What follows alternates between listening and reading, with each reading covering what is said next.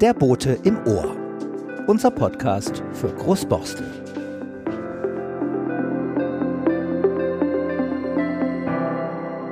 Herzlich willkommen zum Boten im Ohr, Ausgabe September. Ich heiße Patrick Thielen und neben mir sitzt, wie so oft hätte ich beinahe gesagt, Uwe Schröder, der Chefredakteur des Borstler Boten.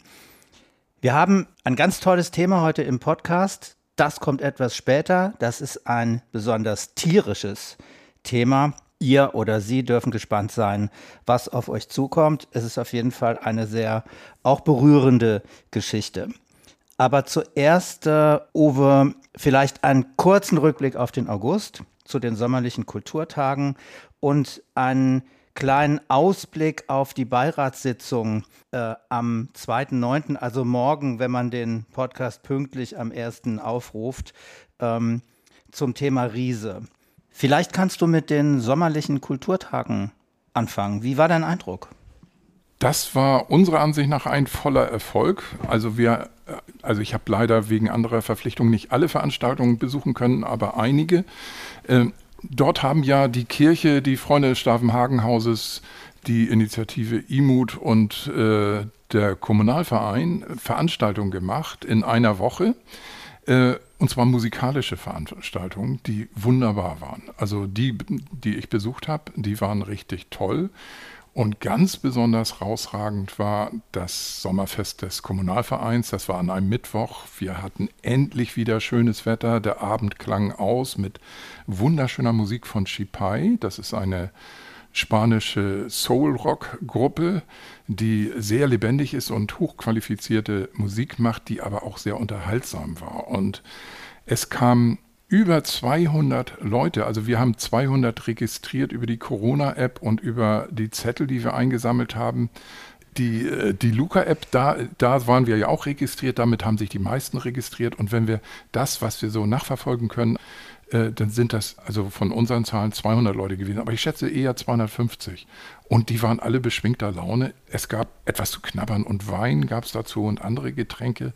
Die Leute saßen dort auf Partybänken, immer in einem gebührenden Abstand. Zum Schluss kam auch noch die Polizei, nicht weil irgendwas zu beschweren war, sondern weil sie auch von der Musik angezogen waren und äh, das auch ganz toll fanden, wie wir das gemacht haben. Sowas müssen wir auf jeden Fall wiederholen. Ich wollte es gerade sagen oder fragen, das klingt nach Wiederholung, oder? Das klingt nach, Jahr, wieder, oder? das klingt nach Wiederholung. Also der Kommunalverein und auch der Vorstand, der hatte vorgestern getagt, ist fest entschlossen, sowas nochmal zu machen. Wie es mit den anderen Organisationen ist, das haben wir noch nicht gefragt, aber ich schätze mal, das, das könnte eine feste Einrichtung neben dem Stadtteilfest sein, äh, dass man sich einmal im Jahr so trifft und zwar nur so beschwingt, auch gerne äh, vor dem Platz bei der Kirche. Äh, die Kirche hat ja einen großen Garten, wo man sowas machen kann.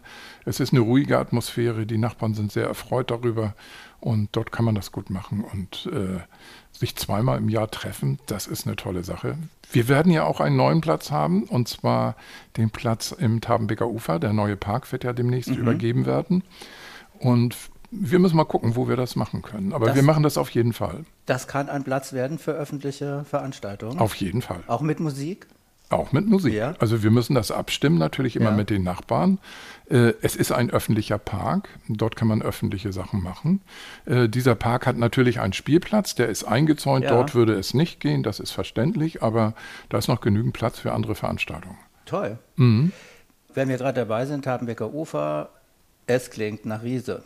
Es Und klingt nach Riese. Es klingt nach Riese. Es ist vielleicht auch Riese, weil ähm, es gibt eine Beiratssitzung. Wer den Podcast heute hört, wenn er herauskommt, am 1. ist es morgen, am Dienstag, 2. September. Aber es wird ja auch noch am 2. Dezember nochmal eine Beiratssitzung geben. Insofern ist es, glaube ich, gut, wenn wir ganz kurz mal drüber sprechen. Was ist denn das für eine Beiratssitzung, die online stattfindet?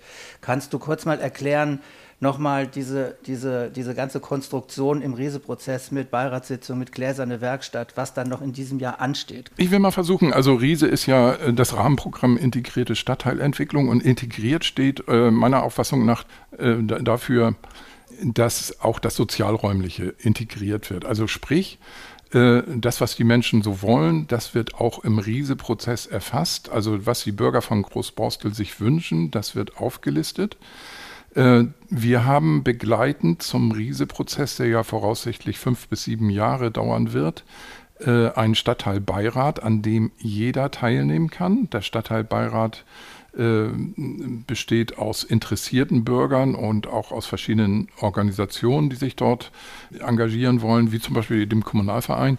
Und wenn man dreimal daran teilgenommen hat, dann ist man Mitglied dieses Stadtteilbeirats. Der Stadtteilbeirat verfügt auch über Mittel, die ausgereicht werden. Das sind 10.000 bis 15.000 Euro im Jahr für Projekte. Und diese Mittel zum Beispiel sind auch für das, die sommerlichen Kulturtage äh, eingeflossen. Wir hatten einen Eigenanteil und mhm. den anderen Teil haben die sommerlichen Kulturtage, äh, äh, bei der Finanzierung der sommerlichen Kulturtage hat die hat der Stadtteilbeirat auf Beschluss äh, getragen. Also es geht auch zum Beispiel um Lastenfahrräder. Wenn jemand ein Lastenfahrrad haben möchte, die Kirche hat sowas beantragt, das wird dann ein öffentliches Lastenfahrrad, was dort stehen kann, äh, dann kann man das darüber finanzieren und betreiben. Das ist sozusagen das Beiwerk zum mhm. eigentlichen Prozess. Im eigentlichen Prozess geht es ja um viele Fragen, die ich hier im Einzelnen gar nicht äh, auflisten möchte. Aber es hat gegeben eine gläserne Werkstatt, an denen die Bürger beteiligt waren, mehr oder weniger beteiligt, muss ich kritisch dazu mhm. fügen. Diese gläserne Werkstatt sollte die Einzelthemen behandeln, die äh, beim Riese-Prozess angegangen werden sollen. Und zu diesen Einzelthemen gehört die, äh, ich sag mal, die Sanierung der Borstler Chaussee oder die Herrichtung der Borstler Chaussee als eine Stadtteilstraße, in der möglichst wenig Durchgangsverkehr fließt. Äh, dazu gehört auch äh, der, der kleine Park, den wir angedacht haben, unser Platz, unsere Piazza, wie man es immer nennen will, im Brödermannsweg vor äh, dem Sportplatz. Äh, dazu gehört auch die Zweifeldhalle der Schule. Und darum geht es beim nächsten äh, Stadtteilbeirat am 2. Äh, September. Dort wird vorgestellt, werden die ba Maßnahmen vorgestellt, die jetzt angehen. Da wird das Bezirksamt berichten wie die Schule bauen wird, was dafür angedacht ist, wo die Baumaterialien gelagert werden sollen und so weiter. Also wer sich da interessiert und wer weiteres über den Riese-Prozess erfragen will, kann das dort sehr gut machen. Der kann sich einloggen äh, und über die Webseite Steg Hamburg Großborstel, lebendiges Großborstel.de, da findet man das. Ja, super. Ich, ich glaube, es ist ganz gut, das nochmal und immer wieder zu erwähnen, dass man sich beteiligen kann und selbst zu erfahren, wie weit diese Beteiligung geht äh, und wie sehr man sich einbringen kann. Die Adresse verlinken wir nochmal in den Show Notes. Gut. Gut, vielen Dank, äh, Uwe, für diese kleine Einführung nochmal in den oder Wiederholung in den Rieseprozess. Ähm, ich hatte das angekündigt, wir kommen zu einem tierischen Thema. Es geht um ein Lebewesen, was ich am besten so charakterisieren würde. Es hat süße Knopfaugen und einen langen Schwanz. Es wird etwa sieben Jahre alt. Im Unterschied zu anderen Kollegen macht es keinen Winterschlaf, sondern nur eine, eine Winterpause, weil es etwa zwei bis drei Stunden am Tag dann Depots aufsucht, wo es seine Winterreserven versteckt hat. Es kann wahnsinnig weit springen, ich glaube, fünf Meter weit, das 25-fache seiner Körperlänge. Also ein wirklich ein rekordverdächtiges Tier. Du hast mit jemand geredet, der sich genau mit diesem Tier beschäftigt. Genau. Katja von Bergen rief an hier bei der Redaktion und fragte, sie hätte ein neues Hobby. Ich kann äh, es eingrenzen, es ist kein Känguru. Ähm, sie hat ein neues Hobby und äh, sie kümmert sich um diese Tiere. Ähm, und äh, dann war ich völlig überrascht über die Geschichte, die sie mir geschickt hat. Wunderschöne Fotos mit diesen kleinen Tierchen. Jetzt habe ich es verraten, das sind kleine Tiere. Also es ist, ist wie gesagt, nicht das Känguru, aber äh, fragen wir Katja am besten selbst. Äh, Katja, was ist denn dein neues Hobby? Das neue Hobby ist, dass ich eine Notfallauffangstation geworden bin für Eichhörnchen, die in Not geraten, aus verschiedensten Gründen.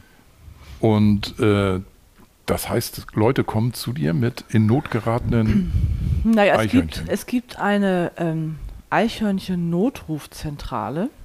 Ähm, die ist auch bei Google leicht zu finden, heißt Eichhörnchen-Notruf. Mhm. Ähm, und dort ähm, können Menschen, die Eichhörnchen finden oder die von einem Eichhörnchen gefunden werden, weil wenn Eichhörnchen Hilfe brauchen, sind sie eine der wenigen Spezies, die beim Menschen aktiv Hilfe suchen. Es kann dir also passieren, dass sie dir das Bein hochkrabbeln oder so, die haben dann keine Tollwut, sondern sie suchen Hilfe ganz aktiv.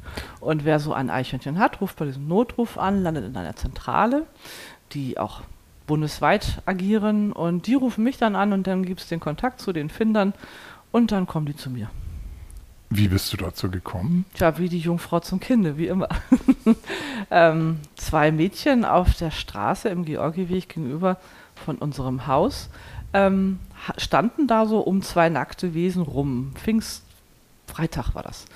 Und dann meinten die, das sind zwei kleine Mäuse. Und ich sage, die sind aber groß für Mäuse.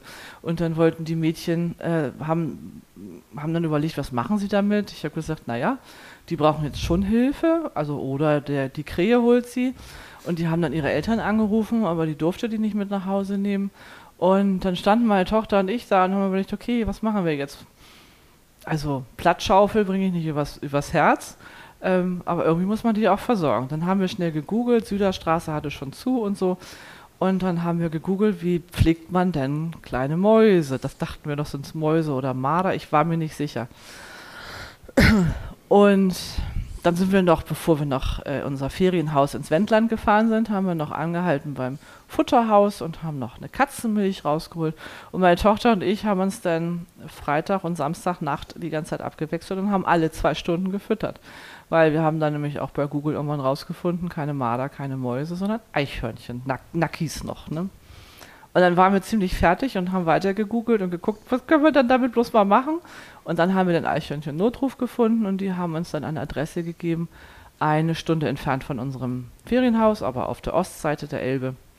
Und dort haben wir sie hingebracht, ähm, haben noch was gespendet, weil wir so dankbar waren, dass wir wieder schlafen durften.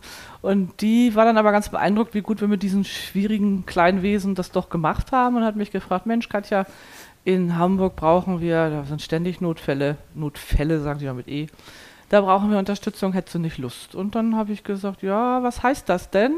Und sie ist jetzt meine Mentorin und ich habe furchtbar viel gelernt über Eichhörnchen seitdem und lerne täglich dazu, auch wie man so ein Biest wieder einfängt. Gestern ist mir eins in der Küche entwutscht.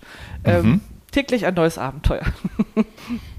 Also du hast zurzeit Eichhörnchen, die du pflegst? Im Moment habe ich zwei Stück, also ich habe immer wieder welche. Das sind immer so unterschiedliche Fälle. Ähm, manch, also neulich hat mich eine, äh, war eine Finderin mit einer Kindergartengruppe oder mit einer Kindergruppe, die im Wald unterwegs waren. Und da war der Sturm die Nacht davor und da ist wohl ein Kobel aus dem Baum geflogen. Kobel sind ja mhm. die Nester der Eichhörnchen. Kobel aus dem Baum geflogen, Eichhörnchen mutterweit und breit nicht da. Und dann habe ich drei unfassbar hübsche kleine Eichhörnchen gekriegt, die waren nämlich schwarz und grau. Ist ja in Norddeutschland eher selten. Und dann habe ich die gepäppelt. In der Woche war ich drei Tage zu Hause. Ich arbeite im Moment auch viel vom Wendland aus, weil virtuell kann ich ja egal wo arbeiten. Und da war ich aber drei Tage zu Hause und habe sieben Eichhörnchen eingesammelt. Ähm, ein Drilling, ein Zwilling und dann nochmal einzelne so, ne?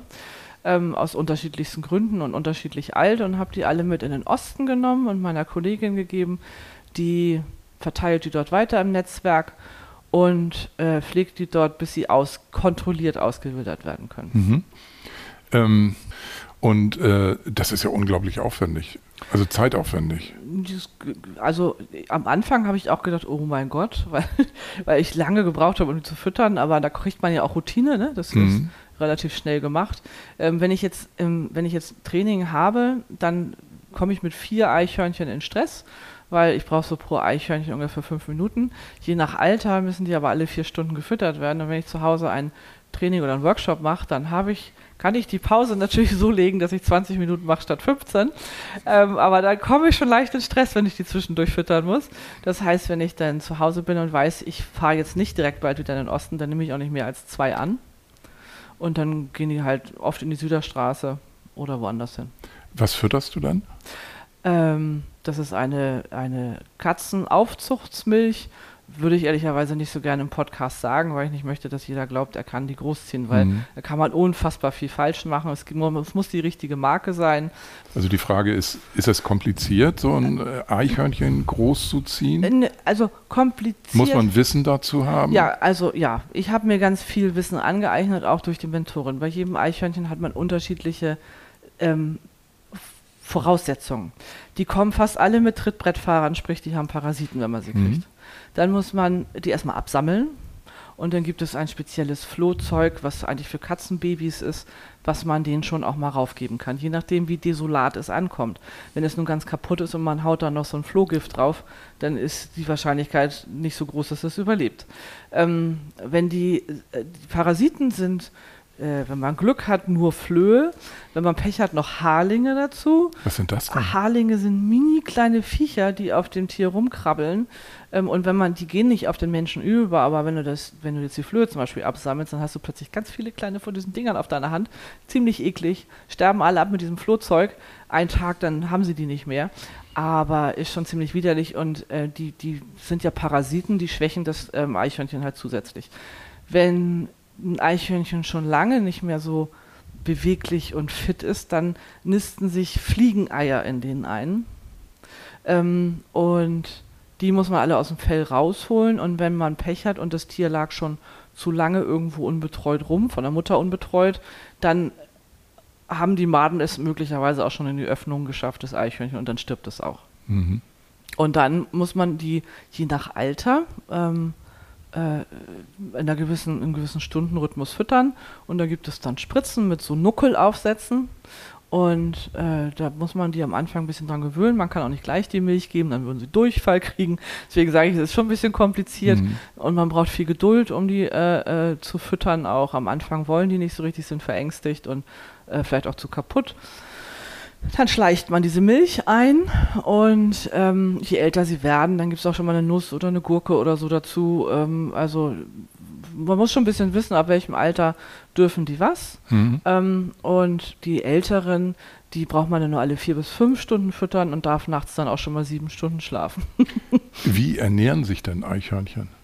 Wie sie wenn sie, ernähren? Wenn sie normale, gesunde Eichhörnchen essen, ja, die äh, über, Haselnüsse oder ja, ja, sowas. Es ne? natürlich jetzt im Frühjahr nicht, aber dann haben sie Samen oder mhm. ja, Saaten, Samen und Saaten und ah, ja. aber auch Früchte. Bei uns ist es und natürlich Vogelfutter. Auch, ja, genau, Vogelfutter. Und natürlich sind es auch Nesträuber. Also mhm. viele Vogelliebhaber mögen Eichhörnchen ja gar nicht. Ja. Andersrum ist das ja auch so, dass Vögel wahrscheinlich Eichhörnchen Absolut. killen. Das ist ne? auch, ein, auch ein, manchmal ein Krähen Grund. oder? Ja, wir haben auch, neulich kam ein, ein Eichhörnchen zu mir, das war ein Vogelangriff.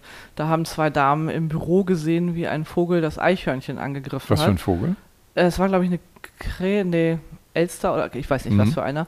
Ähm, wussten die auch nicht so genau. Und das flog schon so ein paar Meter in die Luft, ist wieder aufgekommen und die sind rausgegangen, haben den Vogel verscheuchen wollen. Und das Eichhörnchen, die sind sehr intelligent, lief tatsächlich auf die Menschen zu und wupp in deren Arme. Also Ach. und war dann aber auch, äh, ist, ist, gut durchgekommen, lebt auch noch und ist ausgewildert worden. Aber ähm, das war natürlich dann traumatisiert, ne? Und man muss immer gucken, haben die Brüche oder nicht. Mhm. Sind die dann äh, anfangs sehr zutraulich? Generell ja. Also wenn die suchen sich ja Hilfe, ähm, dann äh, sie sind sehr ängstlich auch, wenn man laute Geräusche macht oder so oder sich zu schnell bewegt, dann haben die auch Angst und manchmal quietschen sie auch und schreien um Hilfe, wenn man sie dann entfloht. Das mhm. haben die nicht so gerne. Also die, die haben so einen Mut, nach, nach der Mutterschrei. Da, am Anfang habe ich das fast aus den Händen verloren, weil mich das so erschreckt hat, dieser Schrei.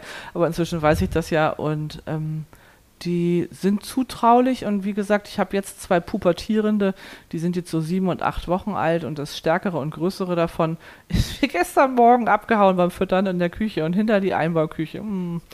Und dann habe ich gedacht, was mache ich denn jetzt? Und war, wo ist mir noch nicht passiert bis dahin. Und dann habe ich aber gedacht, ach, der Hunger wird schon richtig richten. Und 24 Stunden später habe ich es mit der Spritze rauslocken können, einfangen können. Und jetzt ist es wieder sicher im Käfig. Aber das ist schon manchmal ein bisschen Abenteuer. Die, dieser Schrei nach der Mutter, ich habe noch nie ein Geräusch vom Eichhörnchen gehört. Doch, das Keckern, wenn sie ärgerlich sind. Ne? Keckern, dann, wenn sie ärgerlich die sind. Komisch. Aber wenn, wenn sie nach der Mutter schreien, wie, was ist das für ein Schrei? Ähm, das kann ich jetzt nicht nachmachen, aber ich habe ein, eine Tonspur, die ich euch zur Verfügung stellen kann. Ja, das ist toll. Eine Audio habe ich. Oder kriegen wir es auf der Webseite vielleicht auch. Ja. ja. ja also ich habe ein Audio damit, das tatsächlich mit dieser Audiodatei kann man auch, also das Beste ist immer, wenn die ähm, Tiere zurückgeführt werden zu, den, zu der Mutter.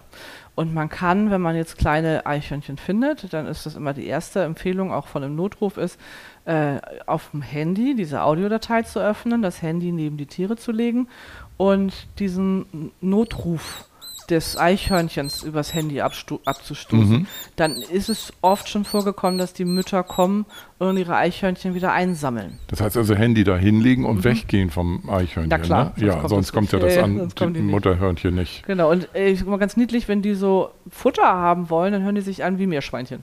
Mhm. Und dann mal so muckeln die so rum, ist ganz süß.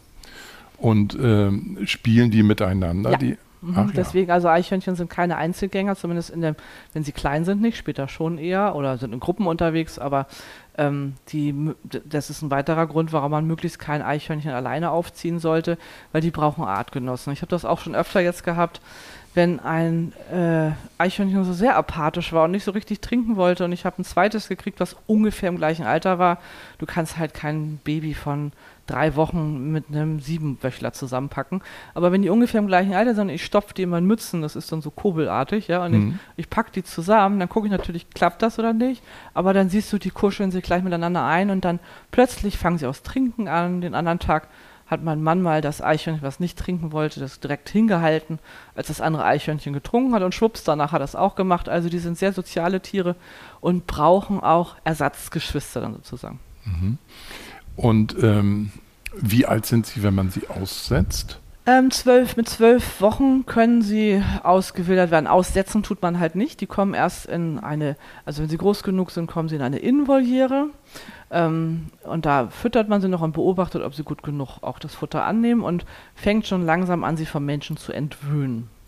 Äh, weil sie sollen ja draußen klarkommen. Und dann packt man sie in die Außenvoliere und dort stellt man wirklich nur noch Futter rein. Und wenn die fit genug sind und den Menschen blöd genug finden, dann wird irgendwann die Klappe aufgemacht und die entscheiden sich dann, wann sie in die Freiheit gehen. Mhm. Man kann halt nicht im Wald aussetzen, husch, husch, jetzt bist du frei. Wenn es vorher noch am Menschen gewöhnt war, wird das nichts. Das heißt also, du musst jetzt eine Innenvoliere und eine Außenvoliere bauen. Also ich habe keine, deswegen bringe ich die auch immer in den Osten zu meiner mhm. Kollegin, weil ich gar nicht, also dafür müsstest du ja ein paar Wochen vor Ort sein. Und mhm. wir fahren ja immer zu unserem Ferienhaus, mhm. hin und her, alle zwei bis drei Wochen spätestens. Ähm, und deswegen ist die Abmachung mit ihr, dass ich die immer peppel und dann bringe ich ihr eine Ladung mit. Und dann so. werden sie in Osten ähm, geschleust, sozusagen. Mhm. Schleuser für Eichhörnchen sozusagen. Wo halten die sich äh, im Stadtteil am liebsten auf? Irgendwo in den Bäumen, ne? Ja, klar. Gibt es so, so Orte, wo besonders viele Eichhörnchen sind? Dafür habe ich jetzt keine reliablen Daten, das kann ich nicht mhm. sagen. Ich kann nur sagen, wir kommen, also ich habe aus Altona, aus Eimsbüttel, auch hier in Großborstel schon und die kommen aus Sasel. Das erste Eichhörnchen war tatsächlich, was, was zu mir gekommen ist, war ein Eichhörnchen, was in einem Innenhof auf St. Pauli war. Mhm. Und in der Hitze kommt das meistens noch häufiger vor, dass die in Not geraten, weil sie dann dehydrieren oder so. Ne? Also je mhm. heißer es ist, desto mehr Notfälle. Mhm. Und jetzt kommen offensichtlich die ganzen Eichhörnchen, die nicht so richtig gut springen können.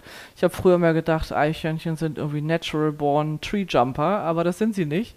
Zwei, mhm. die beiden, die ich jetzt habe, die hatten beide eine blutige Nase. Die sind halt irgendwo abgestürzt, haben sich wohl doch verschätzt beim Üben, ne? Und war auch bös geschwollen. Und hier ist in Großbossel ein wunderbarer Tierarzt, der mich dabei unterstützt, ähm, die dann hatte Antibiotika gegeben, der einen, weil die konnte gar nicht atmen, so dick war ihre Schnauze.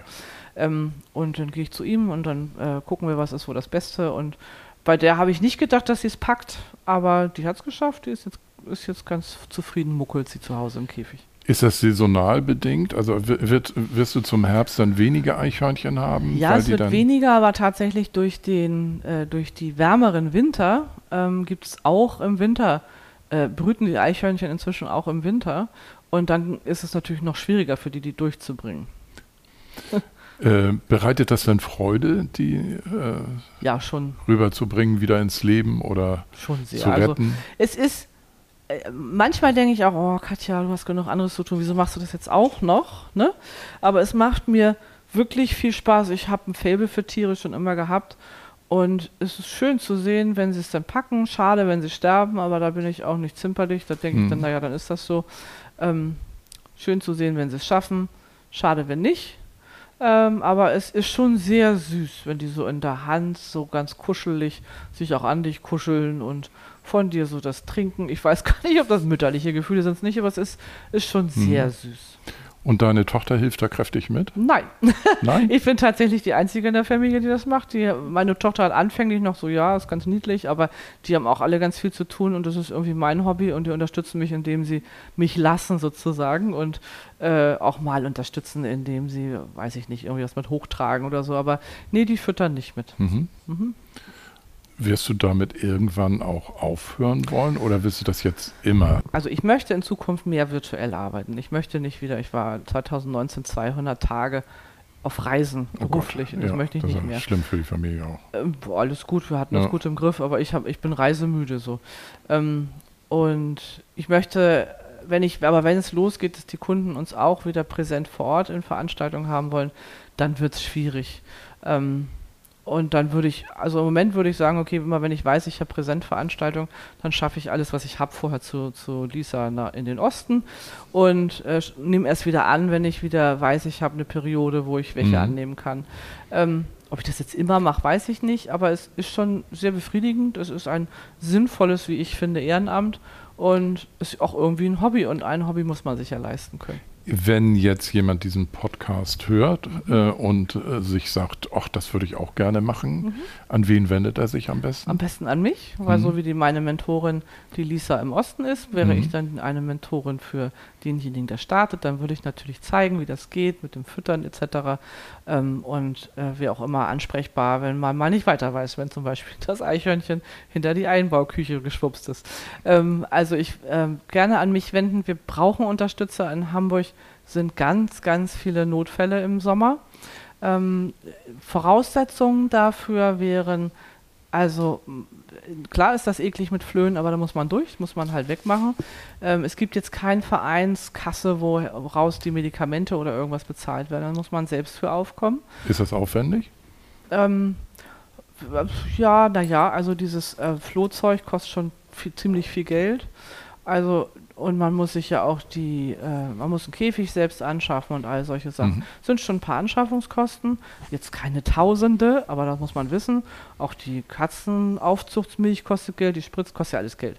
Transportboxen etc. Ähm, man muss sich das also selbst besorgen. Ich würde natürlich unterstützen bei der Anschaffung, also in beratend unterstützen. Man muss auch zu Hause sein. Also wenn jemand acht Stunden bei der Arbeit sein muss, ist er schon nicht in der Lage, sich darum nicht. zu kümmern, weil alle vier Stunden gefüttert werden muss. Also falls sich jemand interessiert, soll er sich anwenden an redaktion borstler-bote.de und dann leiten wir das weiter. Ne? Gerne. Ich würde mich auch freuen über ähm, Menschen, die aufs Auswildern Lust hätten. Gar nicht, die jetzt nicht die Kleinen nur nehmen wollen, sondern auch die Auswilderung übernehmen würden. Halt mit Innen- und Außenvoliere, ähm, weil ich das nicht leisten kann und die Kollegin äh, im Osten auch manchmal ein bisschen überlastet ist durch all die Tiere, die ich da bringe. Mhm. Ähm, wie viele Eichhörnchen hast du schon geholfen? Ich habe noch nicht gezählt, aber ich glaube, es sind jetzt 30. 30. Mhm. Die werden sich sicherlich gefreut haben. Ja, davon sind auch ein paar gestorben, aber Ach so. es gibt also so viel nicht. Der Schnitt ist so, also von den 30 sind jetzt drei gestorben, das ist schon okay. Ja, ja. ja danke Katja. Gerne. Danke dafür, dass ihr mich hier hattet.